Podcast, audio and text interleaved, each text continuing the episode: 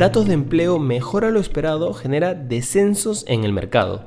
Inversiones al día llega gracias a New Road, tu mejor solución en inversiones. Contáctanos. Hoy, en el plano local, el Ejecutivo solicitó al Congreso de la República mayor agilidad para evaluar los proyectos de ley referidos a la reactivación económica, incluidos en el Plan Impulso Perú, sostuvo el titular del Ministerio de Economía y Finanzas, Kurt Burneo. A manera de ejemplo, detalló que se solicitó hace tres meses un crédito suplementario para poder reembolsar 1.600 millones de soles al Fondo de Estabilización de los Precios de los Combustibles Derivados de Petróleo. Por su parte, el tipo de cambio baja y cotiza en los 3,82 soles.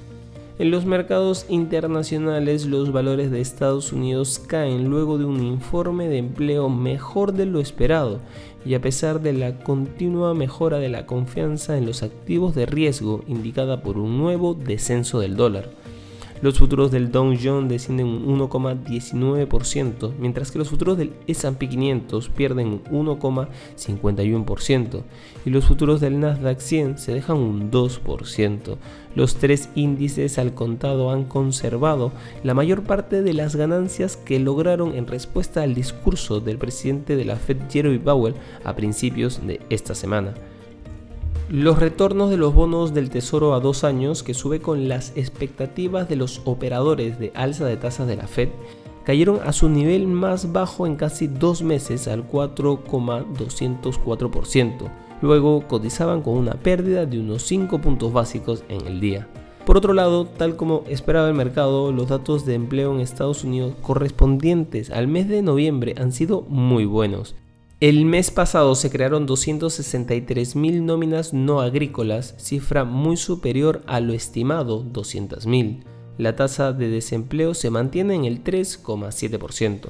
Los ingresos medio por hora en término interanual suben un 5,1% y el dato mensual se apunta un 0,6%, ambos mejores que lo estimado y más altos que el mes anterior.